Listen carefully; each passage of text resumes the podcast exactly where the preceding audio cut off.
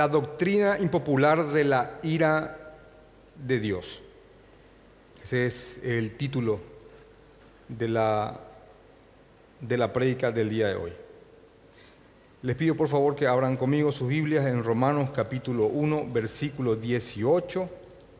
Estamos estudiando el libro de Romanos verso a verso. Y antes de, de meternos en las próximas semanas en cuanto a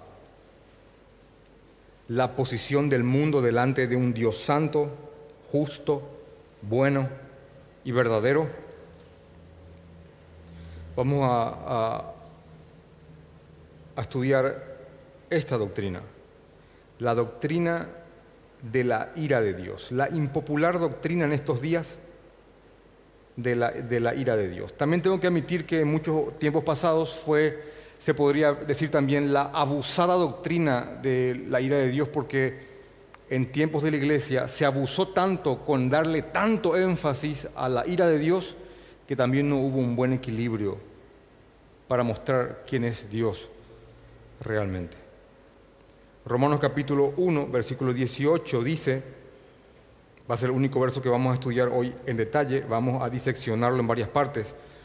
Dice Romanos capítulo 1, versículo 18, la ira de Dios se revela desde el cielo, desde el cielo contra toda injusticia, contra toda impiedad e injusticia de los hombres que detienen con injusticia la verdad. Y después da unos porqués en el versículo 19 en adelante, que vamos a tocar un poquito en esta predicación, pero más profundamente el próximo domingo. Pero hoy vamos a centrarnos en esto. Y repito, y tolérenme la redundancia, la impopular doctrina de la ira de Dios. Digo eso porque esto no es muy popular, no es muy recurrente o a veces casi nunca en muchas iglesias en el día de hoy. Pero es simple, el simple hecho está en que cuando uno lee la Biblia de corrido, cuando uno simplemente abre y lee la Biblia, y no solamente está entrando en formato de tomar versos que a uno le gustan, eh, vas a encontrarte con la frase la ira de Dios, el enojo de, Dios. Ahora, el es eh, la, pregunta es, ¿por qué muchos predicadores en el día de hoy no quieren dar tanto énfasis a esto, a un Dios enojado? Porque eh, no trae masa esto, no trae masa. Entonces, optan por predicar una parte de Dios y no completamente lo que Dios es y está expuesto a través de, su palabra. Pero les repito, basta con que alguien, un creyente normal y corriente, regenerado, abra la Biblia y quiera leerla desde Génesis y Apocalipsis y vas a encontrarte tanto episodios como esta frase, la ira de Dios. Dios se enoja. Dios se enoja. Y lo que vamos a estudiar hoy lo que vamos a rogar al Señor que nos ayude a entender hoy, porque esto mal entendido realmente puede ser terrible, es primeramente qué es la doctrina de la ira de Dios, la enseñanza bíblica de la ira de Dios, la ira de Dios comprendida a través de sus atributos, qué provoca la ira de Dios y la noticia y la mala noticia de la ira de Dios como base para la predicación del Evangelio. Son, van a ser los cuatro puntos que vamos a estudiar hoy. Así que les pido que oremos una vez más, rogándole al Señor que nos ayude. Padre, te suplico que nos des tacto, Señor, para predicar y para repredicar estas cosas. Ayúdanos, Señor, a ser conscientes Ayúdanos, Padre, que el reino opuesto no tome esta verdad para trastornar nuestras mentes, sino que nos dé un equilibrio justo con tu amor, Señor, con tu piedad, con tu bondad, con tu fidelidad. Te suplico, Padre, por esto. Ayúdanos a entender, Señor, estos versos a la luz de otros versos. Ayúdanos a ver, Padre, estos ejemplos históricos que están aquí para que podamos comprender tu santo enojo, Señor, tu santa ira. Ayúdanos, Señor. Amén. Dice Romanos capítulo 1, versículo 18, lo leo de nuevo, dice, porque la ira de Dios se revela desde el cielo contra toda impiedad e injusticia. ¿De quienes? De los hombres, dice, que detienen con injusticia la verdad de Dios. Estamos estudiando el libro de, Romanos del, del, versículo 1, del capítulo 1, del versículo 1 al 7 está prácticamente el saludo de Pablo. Pablo se presenta, saluda, eh, da como sus credenciales y se dirige a los cristianos que en aquel tiempo estaban viviendo en la terrible ciudad de Roma, que no está de más volver a recalcarles, por ahí la semana les tiene aturdidos, que ser cristiano en Roma en estos tiempos era algo sumamente difícil. Ustedes pueden inclusive googlear esto, está, está en Google, pueden poner persecuciones de cristianos en el Imperio Romano y se van a dar cuenta que hasta prácticamente el 300 y alguito después de Cristo, siendo prácticamente la de Nerón, eh, una de las más fuertes, eh, fue atroz y criminal ser cristiano en los tiempos de esta carta en Roma. La fuerza del imperio, con todas sus creencias paganas, estaba en contra de los creyentes. Así que Pablo, después de saludar y de dar gracias a Dios por los cristianos en Roma, porque inclusive Pablo le, escribe a, estos creyentes en Roma, que la fe de ellos se hace patente y conocida en todo el mundo. Yo le había dicho en prédicas anteriores que algunas iglesias son conocidas, son conocidas por su sonido, por su ambiente, por su show, por sus danzoras, por sus panderetas, por sus lo que sea, por su predicador, por la elocuencia del que predica. Bueno, la iglesia de Roma era conocida por su fe. Y le había dicho inclusive en predicas pasadas, ¿por qué querrías que sea conocida tu iglesia? ¿Por qué querrías que tu iglesia tenga una cierta fama?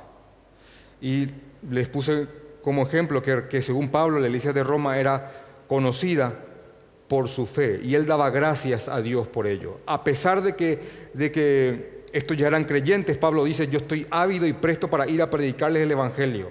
¿Por qué el Evangelio a creyentes? Porque el Evangelio aún, aún tiene que ser refrescado y constantemente renovado en la mente de los mismos creyentes. ¿Están de acuerdo conmigo en eso?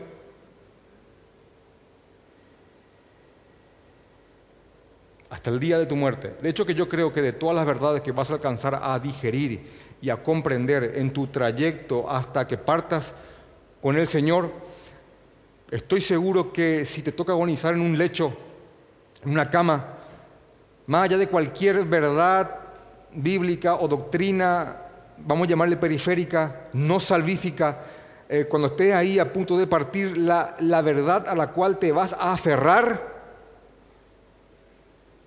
va a ser a la idea de Jesús pagando por tus pecados. Entiéndase el Evangelio.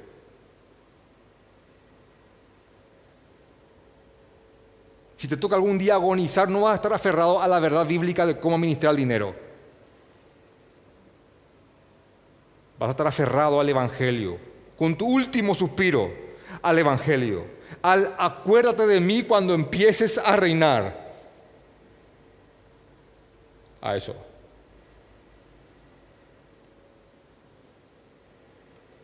Así que Pablo les dice, estoy para predicarles el Evangelio, dice en el 16, lo que, lo que estudiamos el domingo pasado, porque yo no me avergüenzo del Evangelio, porque es poder de Dios para salvación a todo aquel que cree, al judío primeramente y también al griego.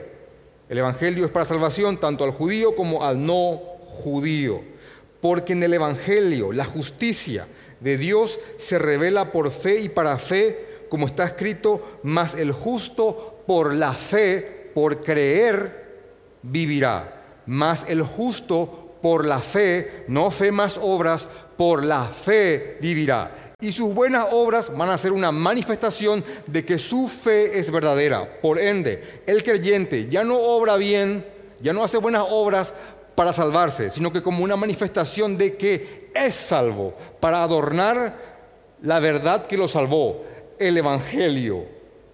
Entonces ahí entramos en el 18, porque después de saludar, de dar gracias por ellos, de hablar del Evangelio, de quién le constituyó apóstol, de que él nos avergüenza del Evangelio, va a empezar a hacer una, una, a ver, ¿cómo, les explico? Va a contraponer una mala noticia para que justamente esa buena noticia de la cual él nos avergüence sea resaltada y enaltecida. Un ejemplo muy común que usan muchos predicadores, y no está de más volver a, mencionarlo, es el ejemplo de las joyerías cuando uno va a una joyería y te van a mostrar alguna pieza de oro o alguna piedra preciosa, algo muy llamativo es que por lo general, o casi siempre, le ponen un fondo de terciopelo negro, ¿verdad? Aquellos que fueron a comprar anillos para sus futuras esposas, hace algunos días nada más. Eh, eso fue lo que fuiste a ver. Algún azul muy oscuro o algún negro. Ahora, la, la respuesta es sencilla. ¿Por qué se pone un fondo negro para exhibir una pieza metálica pulida, ya sea oro o un diamante? Para que ese fondo negro resalte los detalles y a la pieza en sí. Si yo pongo una hoja en blanco y pongo esa pieza, no va a resaltar nunca como, como cuando es expuesta ante un fondo negro. Así como las estrellas en el cielo resaltan, bueno, de esa misma forma lo que Pablo va a hacer ahora es poner el fondo negro para que el Evangelio brille. La mala noticia para que la buena suene buena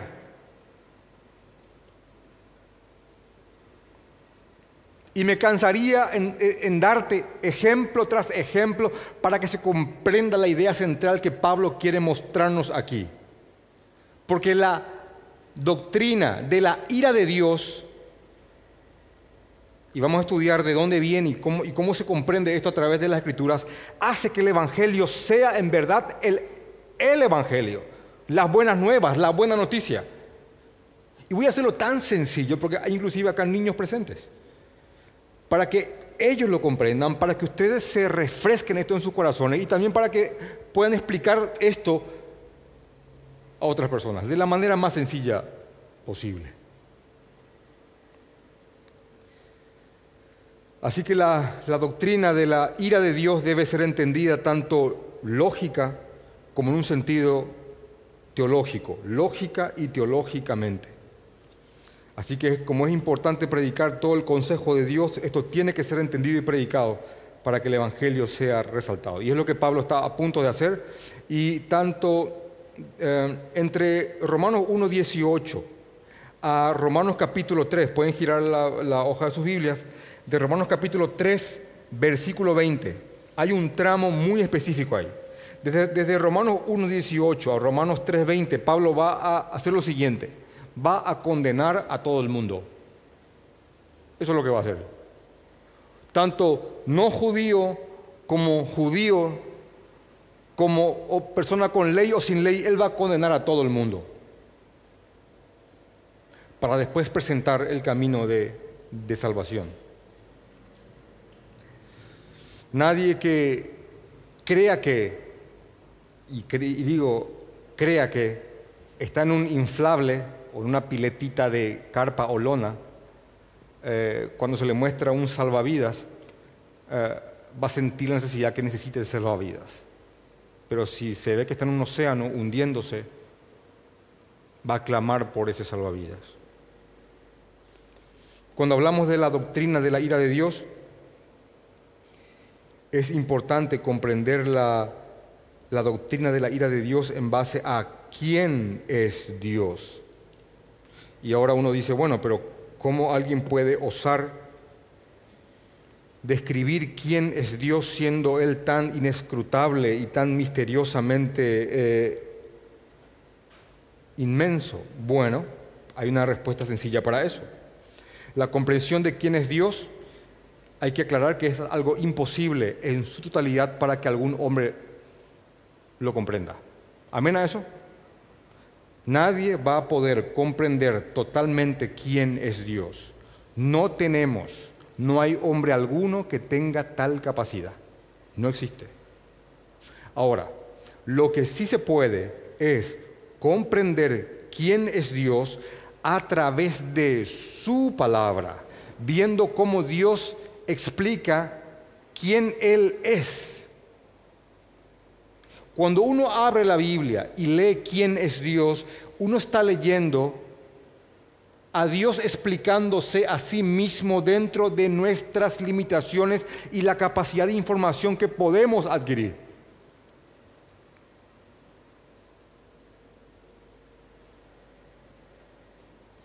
Así que en términos sencillos, cuando uno lee la Biblia, está leyendo lo que Dios dice de sí mismo.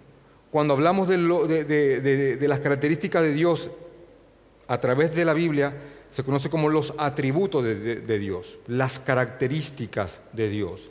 Y el Evangelio sale de las características de Dios. Así que al leer la Biblia vas a encontrarte con pasajes como este, y muchos otros más, por supuesto, está repleta de eso. Este, pasajes que hablan de, la ira de, Dios. Y no podemos simplemente leerlo rápidamente y centrarnos en, en los versos que más me gustan, que más nos gustan, porque tal vez no son tan duros, tan rígidos. Yo, este, eh, yo, yo sé que podría ya hartar con este ejemplo cuasi chistoso, tragicómico, um, de las promesitas bíblicas. Yo era un gran asiduo y usuario en mi niñez y adolescencia y juventud más temprana de las promesas bíblicas. Inclusive cuando llegaba al colegio, yo entraba en un colegio bautista, cuando decía el capellán, alguien leyó la Biblia hoy, yo con toda autoridad me atribuía a levantar la mano rígidamente diciendo, yo leí la Biblia, porque antes de salir de mi casa tomé una promesita bíblica. Para los que no son probablemente evangélicos de cuna, que es eso, es una cajita que se tiene con los versos más ah, dulces de la Biblia. Jamás vas a encontrar en una cajita de promesas bíblicas Romanos 1.18. Jamás. A menos que sea una cajita hecha por reformados. Pero jamás vas a, vas a, vas a encontrar. Jamás vas a tomar la cajita sacar la tarjetita que diga, la ira de Dios se revela, probablemente la meta de nuevo y saque otra que hable de Jehová Jireh y esas cosas. Pero están acá. Y, hay que meditar en toda la escritura, porque toda ella es, es inspirada por Dios. Timoteo 3:16. Así que hay que estudiar esto a la, a la luz de las otras escrituras. Y repito esta frase que voy a decirlo una y otra vez para que tenga sentido y cale es, hay que entender esto tanto lógica como teológicamente.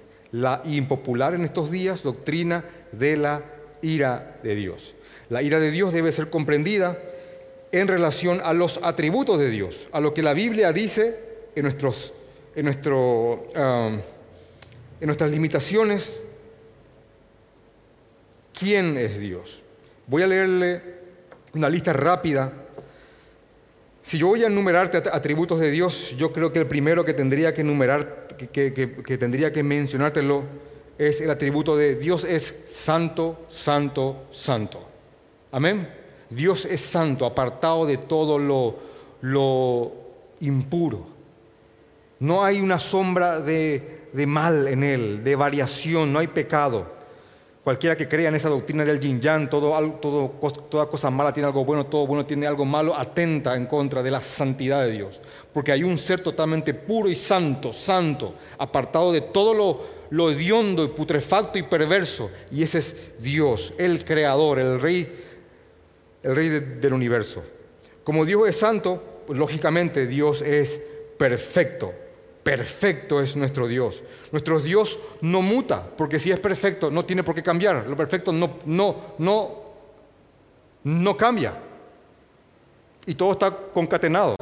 Y por eso hablo de lógicamente y teológicamente. Dios no muta porque es perfecto, es perfecto porque es santo. Al ser perfecto, santo y inmutable, por supuesto es bueno. Dios es bueno. Y al ser todas estas cosas es omnipotente, omnisciente y omnipresente. Por ende es sustentador y creador de todo. Y nada fuera de él subsiste. Y por ende es soberano. y al ser soberano es eterno, por ende fiel, porque si Él es todo esto, Él si dice que va a hacer algo, eso lo va a hacer. Dios es uno y no comparte su gloria con nadie. Al ser una persona es un Dios personal con quien podés relacionarte. No es como esa, no se entiende bien si hay o no una deidad, como esa fuerza impersonal que predicaba Buda con sus nobles ocho verdades, a la cual uno al iluminarse llega al nirvana. No, Dios es personal, por eso uno puede orar, leer y tener una relación con Él. Ese es tu Dios, te lo estoy refrescando. Al ser todo esto, Dios es justo y Él es amor. Ahora, cuando yo miro todos estos atributos de Dios, es la Biblia misma describiendo a Dios, es Dios describiéndose a sí mismo. A la hora de, entender y que alguien diga, ¿de dónde sacaste todo esto? Perfecto. Voy a darte uno de los, una de las fuentes bíblicas. Los salmos, cuando uno ve los 50 salmos, son 50 cantos de adoración. Adorar es exaltar a alguien por lo que es. Yo soy creyente que Solamente la palabra te adoro se tiene que usar con el Señor, con nadie más. Yo sé que por ahí uno ve un bebé muy lindo ah, y dice, ay, qué adorable. No es adorable. Mi amor, te adoro. No, no digas eso. Hay palabras que no fueron creadas para ser usadas con otro ser humano, con una criatura.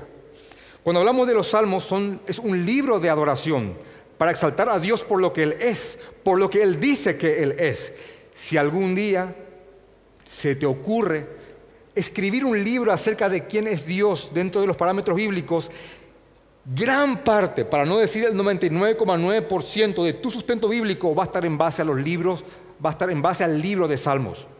Porque Dios es, Dios es esto, Dios es aquello, está constantemente en los salmos y en toda la Biblia, por supuesto, pero los Salmos es el libro por excelencia en cuanto a la exaltación de Dios en base a sus atributos.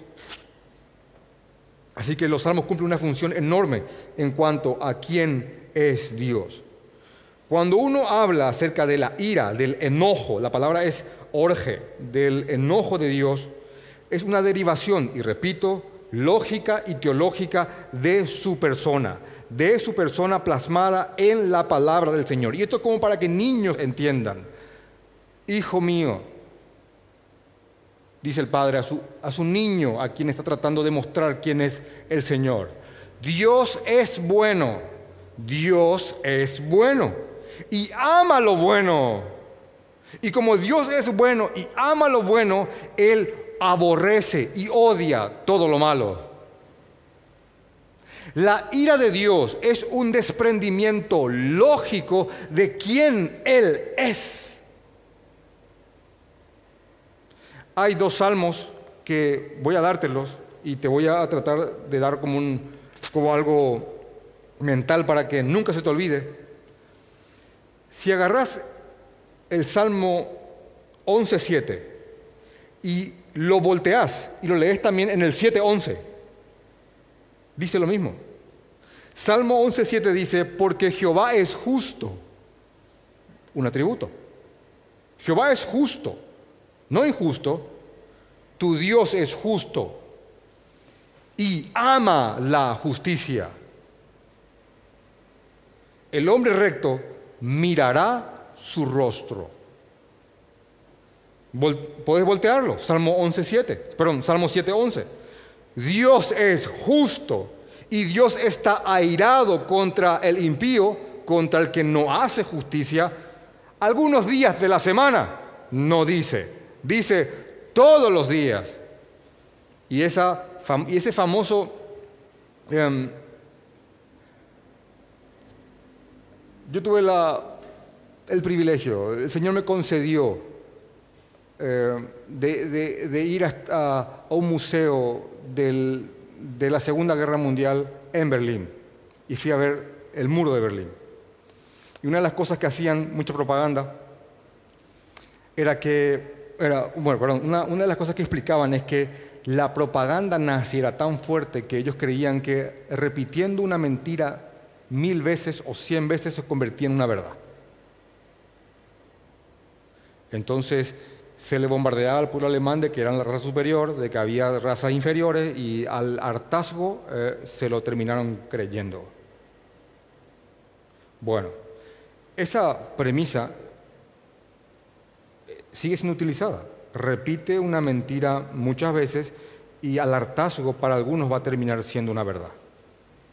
Yo creo que más de uno, al decirle dónde dice en la Biblia que Dios eh, aborrece el pecado, pero ama al pecador, más de uno va, a tratar de buscarlo en la Biblia. Porque esa frase se, ha repetido tantas veces que muchísimo hemos creído en un tiempo pasado que estaba en la Biblia, en alguna parte, pero ahí estaba. Y lo, y lo hemos citado como inclusive a fuerza de ley, porque Dios aborrece el pecado, pero ama al pecador. Cuando en verdad lo que la Biblia dice, Dios es justo y está airado, está enojado contra el impío, contra el que obra injusticia todos los días. Así que bíblicamente hablando, este, este enojo, esta ira de Dios tiene una justa causa la ira de Dios es perfecta, así como su amor es perfecto. Y aquí permítanme, por favor, aclararles algo para que esto no vaya embarrándose en sus mentes y termine siendo un prejuicio de ustedes, en perjuicio de ustedes antes de, de beneficiarles. Hay un comentarista que escribe lo siguiente. Dios aborrece con perfección en la misma medida que ama con perfección puesto que Él es perfecto. De esa manera ama, perfectamente la justicia y odia perfectamente la maldad. Aborrece perfectamente la maldad. Uno no puede tratar de entender la ira de Dios, el aborrecimiento de Dios, en comparación a la ira y al aborrecimiento que tiene el hombre, porque ambos seres no son iguales. El hombre no es santo por naturaleza, no es perfecto, el hombre está dañado por el pecado, vos, yo, estamos dañados por el, pecado, estamos de alguna forma pervertidos en algún, en área, y, déjame explicarte esto comparándote la ira con, con el amor. Hasta nosotros mismos, nosotros mismos, en nuestra manifestación más plena de amor, va a haber una parte de esa manifestación de amor pecaminosa. Algo va a estar dañado ahí. Porque yo no puedo amar perfectamente. No tengo esa capacidad por mi naturaleza. No tengo esa capacidad de amar perfectamente. Yo no puedo amar como Dios. ¿Alguien puede decir acá, yo, yo puedo amar como Dios? Bueno, de la misma medida, en la misma forma, también mi ira no es igual a la ira de Dios. La ira de un ser dañado por el pecado no es la misma cosa que la ira de un ser santo. Su ira es santa, su ira es perfecta y mi ira tiende a engendrar pecado y no es santa. Esto digo porque mucha gente no niega la ira de Dios porque lo ve, lo ve a través de compararla con la ira del hombre.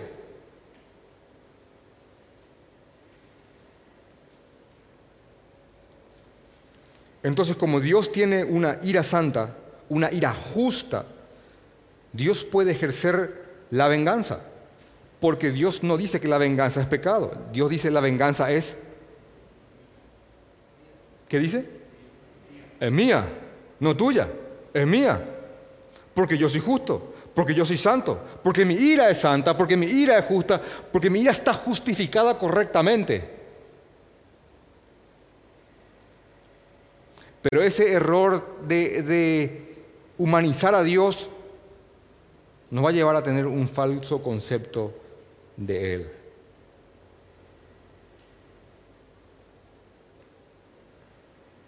Así que la ira de Dios no es igual a la ira del hombre, como tampoco el mismo amor de Dios no es igual a la forma de amar del hombre.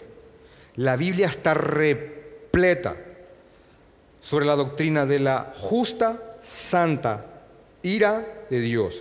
Tenéis que agregar esas dos frases para que tenga sentido. justa y santa ira de Dios. El Salmo 79, versículo 7, dice, tú eres temible, tú eres temible. Ese es tu Dios, te estoy describiendo tu Dios a través de la Biblia. Tú eres temible.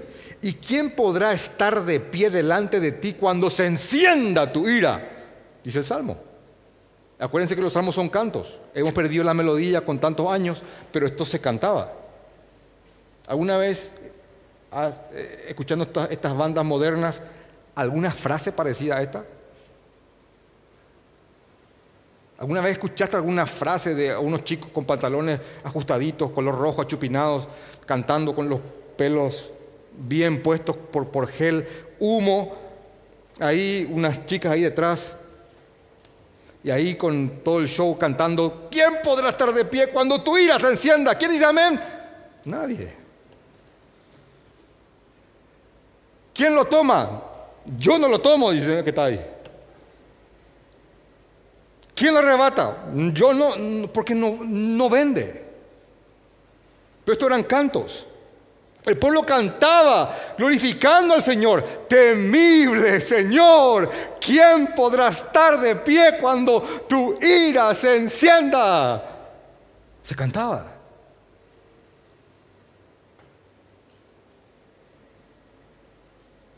Cantaban sobre, sobre, las, sobre las proezas de Dios en contra de, de sus enemigos.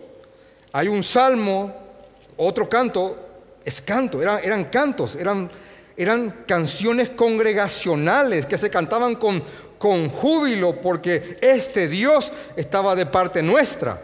En el Salmo 78, miren lo que dice en, en los versículos, Salmo 78, cuando se trata de la fidelidad de, Dios hacia su pueblo infiel, imagínense, la fidelidad de Dios hacia un pueblo infiel. Bueno, este canto decía, Salmo 78, versículos 49 al 51, dispuso camino a su furor y no eximió la vida de ellos de la muerte, sino que entregó su vida a la mortandad. Hizo morir a todo primogénito en Egipto, las primicias de su fuerza en las tiendas de Cam. Hizo salir a su pueblo como abejas y los llevó por el desierto como un rebaño los guió con seguridad de modo que no tuvieran temor. Temible es este Dios. Y les repito, Dios es amor, Dios es misericordia, pero también tu Dios es Él. Él también es tu Dios. Los profetas Isaías, Jeremías, Ezequiel, Daniel, y los demás están llenos acerca de versos de la ira de Dios. Estos hombres, estos, profetas eran hombres que Dios levantaba en un tiempo de rebelión del pueblo y, decían, no provoquen la ira de Dios, arrepiéntanse. En la Biblia misma, si algún día agarras el Génesis y empezás a leerlo, que hecho que tenés que hacer eso, vas a encontrarte en Génesis capítulo 6 y 7 que en los tiempos de Noé Dios se enojó de tal manera que trajo un diluvio y reseteó la tierra. ¿Conocen eso? Y Dios se enojó al ver tanta perversidad. Génesis 6, 5 y 6. En Génesis capítulo 11, versículos 1 y 9, los hombres otra vez tratando de, de dejar de lado a Dios, hicieron una torre idolátrica tan grande que querían llegar al cielo que Dios dijo, voy a confundirlos. Y como expresión de ira, hizo que nadie se entienda. Es la torre de Babel, una expresión de la ira de Dios ante una humanidad idólatra. Cuando llegues a Génesis 18 y 19, vas a encontrarte que en los tiempos de Abraham destruyó una ciudad que se llama, bueno, a dos, Sodoma y Gomorra. ¿Por qué? porque llegaban a un punto tal de provocar al Señor que el Señor les trajo juicio. ¿Conocen la historia? Es una expresión de la ira de Dios, de una humanidad que constantemente lo desafía. Ya, ya fuimos a Noé, fuimos a Babel, Sodoma y Gomorra. En el libro de Éxodo ustedes pueden ver cómo Dios destruyó a los egipcios y humilló con cada plaga a cada dios porque tenían ellos un panteón de dioses y cada dios protegía cierto rubro. Y con cada plaga iba el egipcio y oraba a su Dios para que el ganado no muera, Apis, y el ganado moría. Iban a Ra para que el sol vuelva a brillar y el sol no brillaba. Iban a Segmec, iban a los demás dioses y con cada plaga Dios manifestaba su ira ante la idolatría de ese pueblo y por no dejar libre a su pueblo, Israel. La doctrina de la ira de Dios. Es más, muchas veces también Dios dirigió a pueblos paganos como un instrumento para castigar a su propio pueblo cuando éste se apartaba y iba en pos de dioses ajenos. Es como cuando tenés un charquito de agua en un, descendente y agarras con tu dedo y le marcas rumbo a ese charco de agua y el agua se va guiando. Eso hacía. Y puedes verlo en Isaías capítulo 10, del 5 al 20, cuando él dice Asiria, una nación pagana, Asiria era una nación pagana, bárbara, perversa, y él dice, Asiria, vara de mi ira. Voy a guiarte en contra de mi pueblo como castigo porque ellos me han dejado de lado.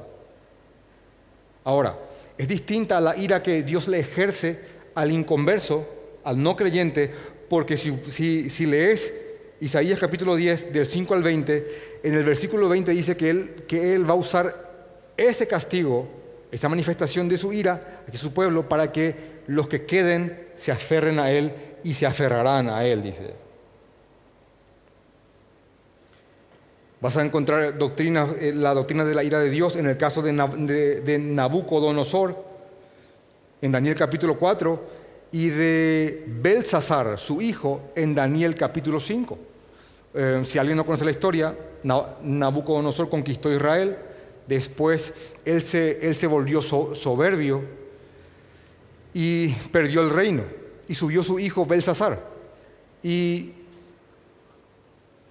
Belsasar su hijo hizo algo terrible, algo que ni siquiera su padre con toda su soberbia se animó a hacer. Estando Belsasar con sus concubinas, sus mujeres, sus generales, sus príncipes, sus súbditos, él dijo, mándeme traer los utensilios del templo de Israel para que bebamos vino con ello, como una especie de trofeo de guerra. Qué provocativo, ¿verdad? Y lo hicieron. Trajeron los utensilios, las copas y, bebían vino con, con los utensilios que Dios mandó diseñar para la práctica de la adoración levítica. Dice la historia que se aparece una mano y escribe una frase y Belsasar dice, dice la Biblia, así es textual, dice que las rodillas le golpeaban una con otra. Él manda llamar a Daniel, que le explique qué fue eso, y Daniel le explica la ira de Dios, la ira que él provocó por su insolencia. E, e, e inclusive Daniel le explica lo siguiente, voy a, voy a parafraseártelo. Nabucodonosor llegó al reinado por la soberanía de Dios. Dios le puso a tu padre en donde él estaba. Tu padre se volvió soberbio y no honró al Dios vivo y el Señor lo sacó. Y dice inclusive Daniel en, el capítulo 5, y tu padre terminó entre los animales, loco, divagando y comiendo forraje. Está ahí. Al igual que vos, al no dar gloria a Dios y al ser así de insolente, provocaste la ira de Dios. Así que eh, hay una frase que está en Daniel capítulo 5, que fue la que la mano escribió en, en la pared.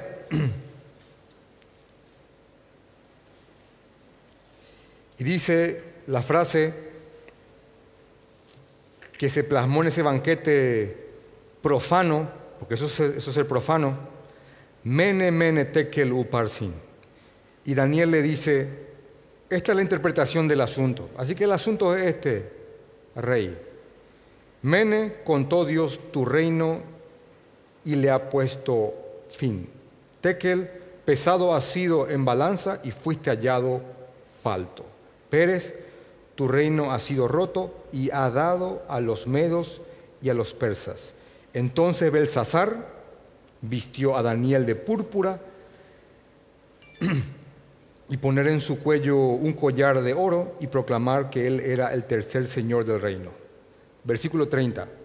Esa misma noche, la misma noche fue muerto Belsasar, rey de los caldeos. Según la historia, 16 de octubre de 539 a.C., los caldeos irrumpieron un banquete donde estaba Belsasar con los suyos y le dieron muerte.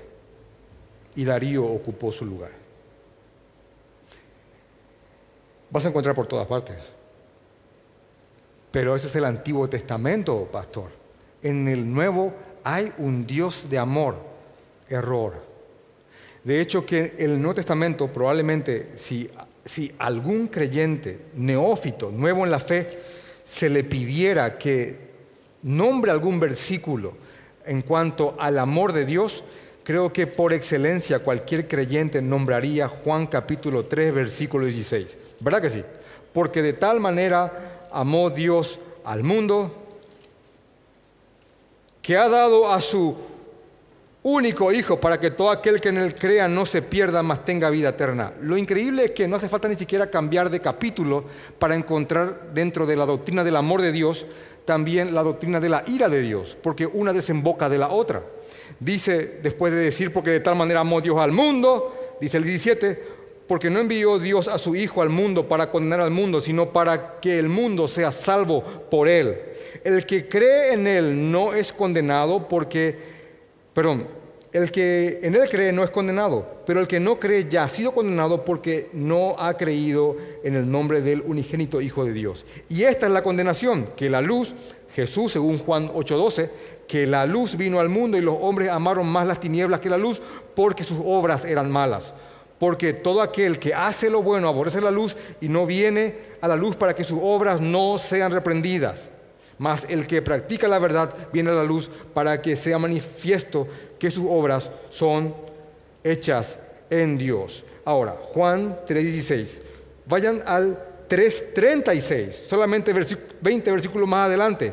El, que, el que cree en el Hijo, la luz, el que cree en el Hijo, la luz, tiene la vida eterna, pero el que se rehúsa en creer en el Hijo no verá la vida, sino que la ira de Dios está sobre él. Mismo capítulo. Dios amó al mundo y envió a su Hijo. Pero el que no cree en su Hijo, la luz, la que manifiesta todas las tinieblas, la ira de Dios está sobre él. Porque Dios es justo y ama la justicia. Y el hombre recto, a través de la rectitud de Cristo, mirará su rostro. ¿Vieron cómo la ira de Dios es una desembocadura lógica de quién es Dios? Dios odia porque Dios ama.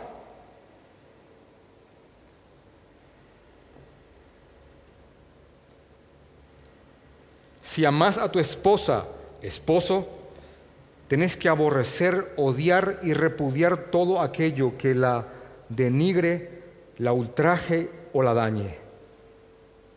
Si amas a los niños, tenés que odiar el aborto, aborrecer el aborto.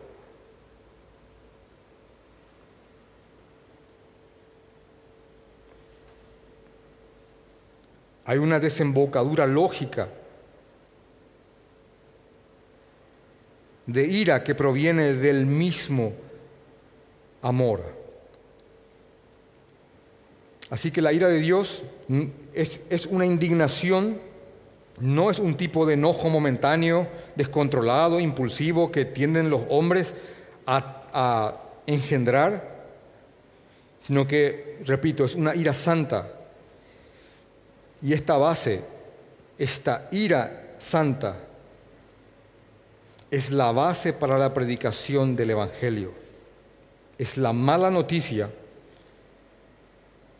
que hace que la buena noticia, el Evangelio, que significa buena noticia o las buenas nuevas, es la mala noticia que hace que las buenas noticias en verdad sean buenas. Un comentarista escribiendo sobre esto, sobre la ira de Dios que se revela desde el cielo, dice, en cuanto a lo que Pablo estaba escribiendo, dice, es necesario reconocer e identificar una enfermedad antes de que tenga algún sentido buscar alguna cura. De la misma manera y por la misma razón, las escrituras, la Biblia publican la mala noticia antes que la buena noticia. El juicio justo de Dios contra el pecado se proclama antes de que la gracia de su perdón de los pecados sea ofrecida. Una persona que no tiene razón alguna para buscar la salvación del pecado, perdón, una persona no tiene razón alguna para buscar la salvación del pecado si no sabe que está condenada a causa de su pecado. Por ende, no tendría razón alguna para desear una vida espiritual si no sabe que su condición es de muerte espiritual. Por eso Pablo, brillantemente y divinamente inspirado, antes de comenzar el tratado del Evangelio a los romanos, hace un esfuerzo enorme para que el hombre comprenda, tanto judío como no judío, que necesita salvación por causa de su pecado. Así que la ira de Dios se revela, esta palabra se revela, es la palabra griega apocalupto. Y sí, tiene que ver con la palabra apocalipsis, que significa revelaciones. La ira de Dios, Apocalipto, se revela desde el cielo, desde su lugar santo, donde no hay pecado, desde donde Él manifiesta completamente su gloria y su ser, desde ese lugar, desde su trono, Él revela, Él manifiesta su ira contra toda impiedad e injusticia de los hombres los teólogos tratando de hacer un resumen de la, de la Biblia en cuanto a Dios manifestando su enojo y su ira, este Dios de amor que porque ama aborrece todo lo impuro, todo lo pecaminoso y todo lo perverso. Bueno, este Dios de amor cuando manifiesta su ira, los teólogos brillantemente creo que hicieron una clasificación de los varios tipos de ira del Señor. Y la primera ira que, escribieron fue la ira manifestada en su plano eterno, que va a ser en el, infierno, la eterna ira de Dios, el infierno. La segunda es la ira de los últimos tiempos, que también se conoce como la ira escatológica. Esa, ese incremento de la ira de Dios antes de que todo acabe. ¿Por qué? Porque el mundo va a hacer lo que ya está haciendo, enfadar de tal manera a Dios que Dios va a ir aumentando su ira en contra del mundo. Y dígame si cuando hablamos de llamar a bueno a lo malo y malo a lo bueno, hemos en estos últimos tiempos hecho un plus para ofender a Dios más de lo que ya el mundo ha venido ofendiéndolo. Legalizando cuanta perversión se pueda. Bueno, va a llegar un tiempo en el cual la ira de Dios va a manifestarse con mayor ímpetu, que se conoce como la ira de los últimos tiempos o ira escatológica. Tres, la, ira cataclísmica por momentos y temporadas que Dios hizo en, contra de una nación o algún reino. Ejemplo, Sodoma y Gomorra, Nabucodonosor, Belsasar, que Dios ha sido tan provocado por algunos humanos que el Señor dijo, hasta acá, basta.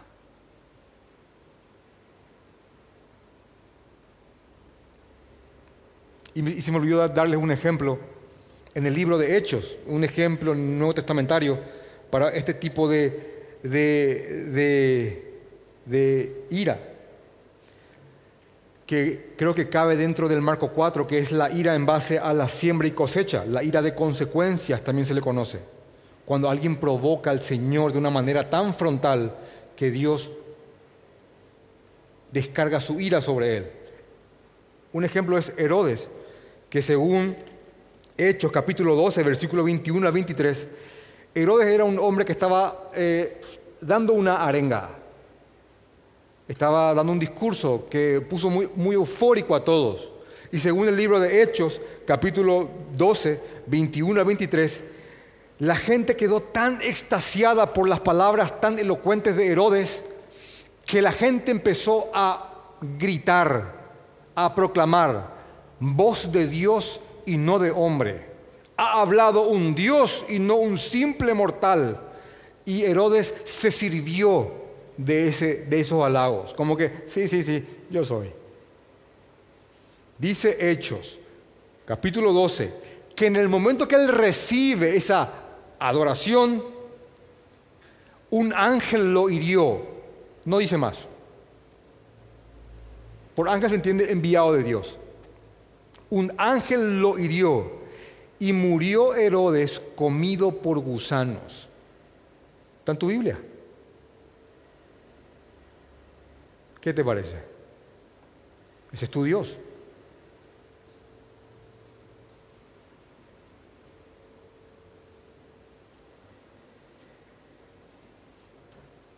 Y la quinta forma de la manifestación de la ira de Dios es lo que vamos a estudiar el, el, domingo que viene. Es la ira de Dios manifestada en base al abandono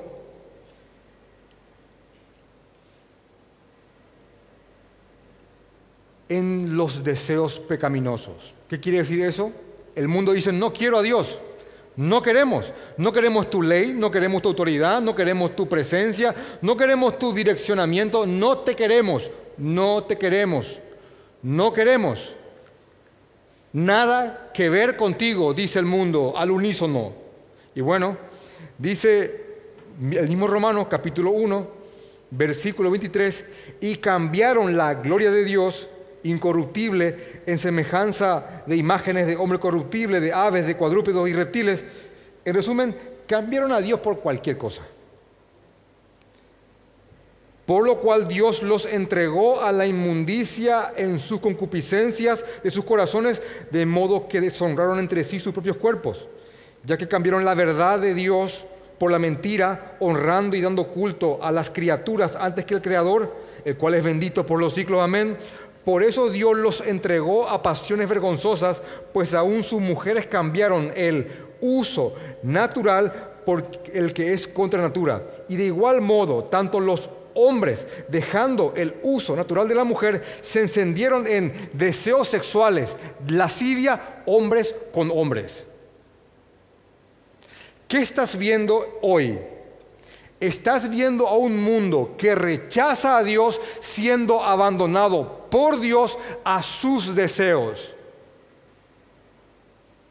Y me impresiona, tanto antiguo testamentariamente como nuevo testamentariamente, que una de las manifestaciones más rotundas en cuanto al abandono de, Dios por hombres que le rechazan es la perversión homosexual y lésbica, con todas sus variantes.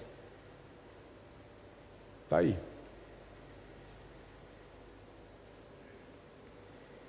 Ahora, ¿por qué estudiar esta, esta doctrina?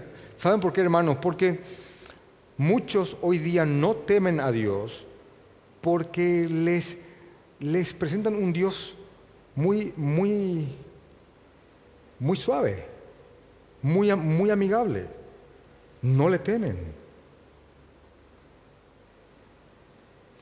Dios ama, Dios es amor, es misericordioso, en Él hay gracia. Y cualquiera que acude, que acude arrepentido en Él haya perdón, arrepentido genuinamente. Y Dios perdona y reivindica y te vuelve recto a través de Cristo para que puedas ver su rostro Dios ama la justicia y el hombre recto verá su rostro. Esa rectitud adquiere el hombre a través de Cristo. Y cuando mires a Dios y Él vea tu rectitud, en verdad va a ver la rectitud de Cristo. Dios puede cambiarte ese estatus de, de injusto a justo. Dios ama. Y Dios quiere que te goces en Él el resto de tu vida. En desgracias o en momentos de gozo, de bienaventuranza, con mucho o con poco, enfermo o sano, con un banquete o pan debajo de un puente. Dios quiere que seas pleno, sea cual sea tu situación. Y es hermoso escuchar canciones del amor de Dios, de su bondad, misericordia y benignidad, pero también Dios está manifestado en otras cosas. Y el pueblo de Dios tiene que conocer el completo consejo de las escrituras. Y a Dios se le ama y se le teme por quien Él es. De hecho que si se apareciera acá mismo Jesús, si eso ocurriera, la sensación que menos vamos a tener, así como estamos hoy día, en esta condición, es correr hacia Él para darle un abrazo. ¿Por qué digo esto? Porque en base a todos los siervos de Dios, hombres consagrados al Señor, que tuvieron un encuentro con Jesús de ese tipo, ¿saben lo que pasó con ellos? ¿Saben cuando Juan se encontró con Jesús cuando, cuando lo narran del Apocalipsis? Ya está, yo estoy muerto. Ya está, al piso. ¿Saben cuando Pablo se encontró con Jesús? O cuando inclusive en el Antiguo Testamento Isaías, ay de mí que soy muerto. Porque esta condición contrarresta tanto con la suya. Yo eh, eh, lastimosamente he estado en iglesias donde, donde inconscientemente, con poco criterio de, los atributos de Dios y de quién es Dios, yo he he escuchado canciones donde, donde se proclamaba, Señor, queremos tu presencia y manda fuego, fuego, fuego, 20 minutos, fuego. ¿Saben lo que están pidiendo? ¿Saben quién más o menos pidió algo parecido, pero bien consciente? Fue Moisés y le dijo Jehová, te voy a poner en la incrustación de una piedra, en, esa, en esa rajadura de la montaña, porque si yo paso y estás así como estás, te fulmino y él alcanzó de sentir prácticamente el coletazo de la presencia de Dios, descrita como la espalda, no, que tenga espalda, pero una forma de decir un rocecito, y el hombre quedó traumado de por vida, en el buen sentido de la palabra.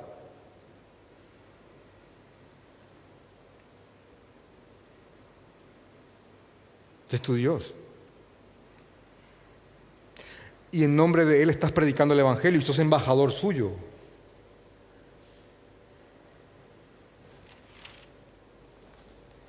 la ira de Dios se revela contra toda impiedad. Esta palabra impiedad significa una falta de reverencia, de respeto a Él, de no adorarlo, como inclusive dice el versículo más adelante, porque lo que es de Dios se conoce, se les manifestó, y ellos viendo lo invisible de Dios, su poder, no le dieron gloria ni gracias, sino que es un necio corazón fue entenebrecido, y profesando ser sabios, ser sofisticados, ser racionales, ser... se hicieron aún más necios. Es como si fuera que estuviéramos leyendo una carta que alguien escribió ayer, ¿verdad?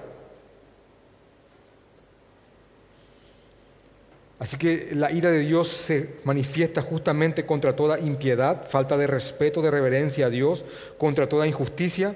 Cuando uno tiene una relación incorrecta con Dios, por ende va a proceder a transgredir la ley de Dios, injusticia, obras malas, hechos pecaminosos, perversos.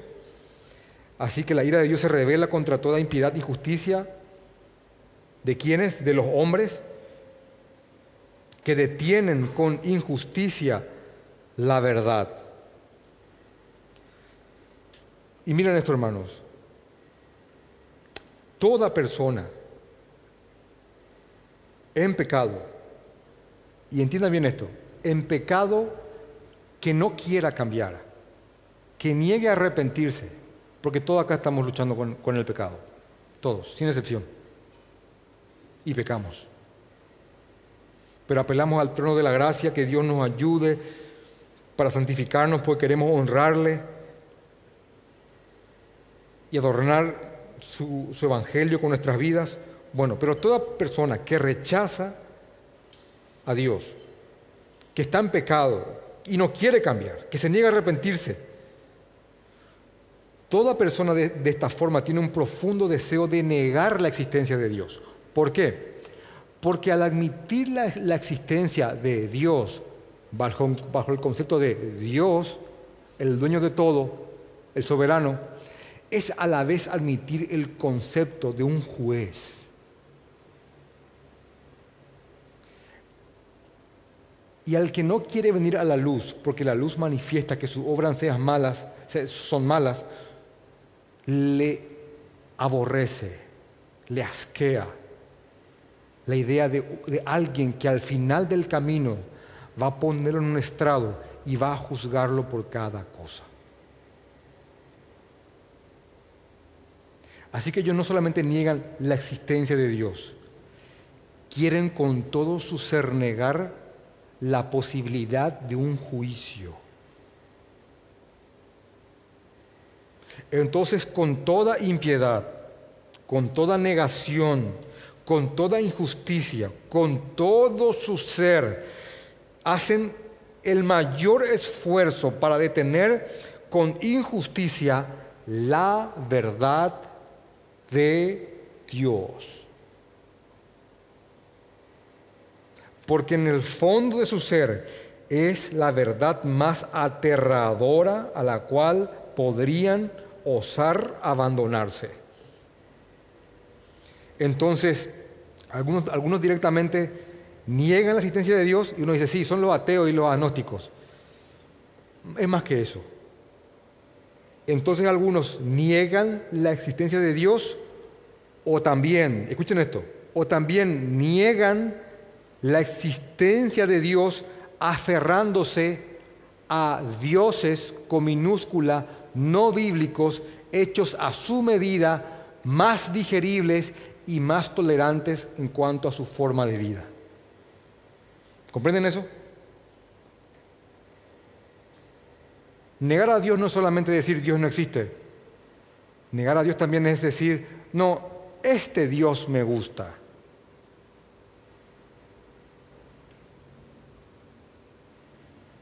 Porque este Dios quiere que yo sea próspero, quiere que caigan mil y mil acá y a mí no me toquen, en un sentido más terrenal, no tanto almático.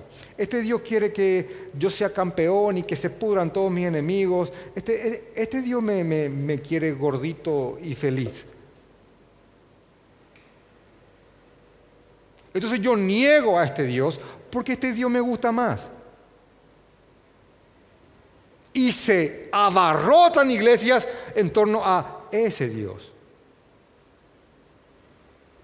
A eso se le complementa con mucho show, con mucho esto, con, mucho sentimentalismo, con mucha victimización. Porque este Dios te dice, pobrecito tú, pobrecito vos, el mundo te hizo esto, Satanás te sacó todo, pobre víctima. Y hay un pianista en el fondo con una melodía en la menor, ahí abajo, y mientras el otro habla y la gente se destroza y, uno ve en Facebook 250 mil reproducciones.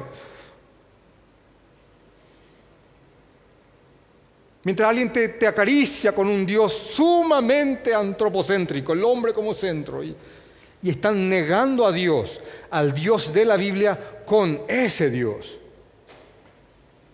Hermanos, es una forma de negación. Porque el Dios que acabamos de estudiar hoy no es un Dios muy popular en corazones de piedra.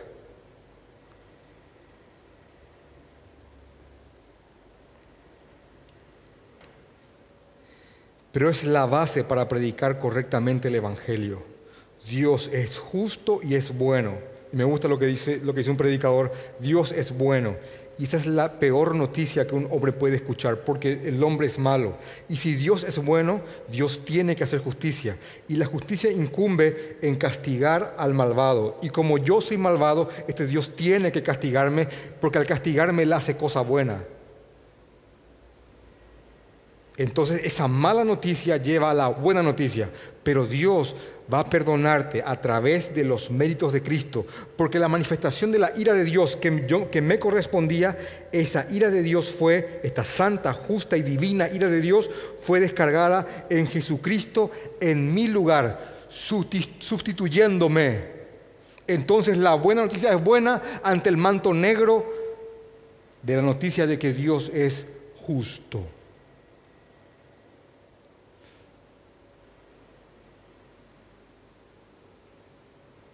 Y algunos huelen vida y otros huelen muerte.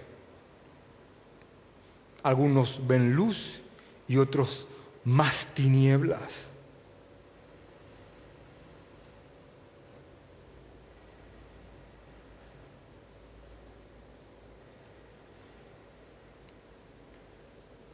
Pero este es nuestro Dios, el que nos salvó de nosotros mismos y de lo que nos merecíamos por lo que habíamos hecho.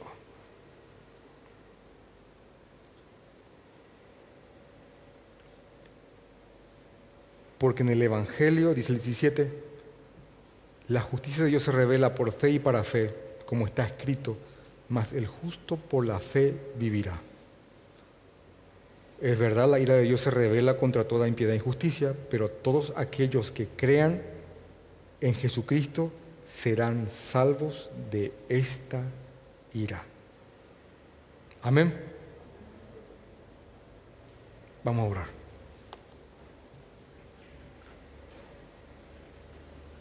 Te amamos, Señor. Te amamos, Dios Santo. Padre, creemos cada cosa que está en tu palabra puesta ahí por tu, santo por tu santa mano en cuanto a tu persona, Señor. Dios santo, santo, santo, Dios perfecto, el perfecto que no tiene por qué cambiar porque es perfecto, el inmutable, el que por todas estas cosas es bueno, el omnipotente, el que todo lo puede, el omnisciente, el que todo lo sabe, el omnipresente, Señor, el que está en todas partes. No hay un lugar solo en el cual pueda esconderme, que podamos escondernos de tu mano, Señor, y te alabamos por eso. Señor Creador eterno y soberano, el que sustenta cada cosa. Señor fiel por su omnipotencia, uno y trino misteriosamente. Dios con el cual se puede intimar. Dios que es amor y Dios que es justo. Te alabamos, Señor, y te damos gloria por quien eres, Rey de reyes y Señor de señores. Amén.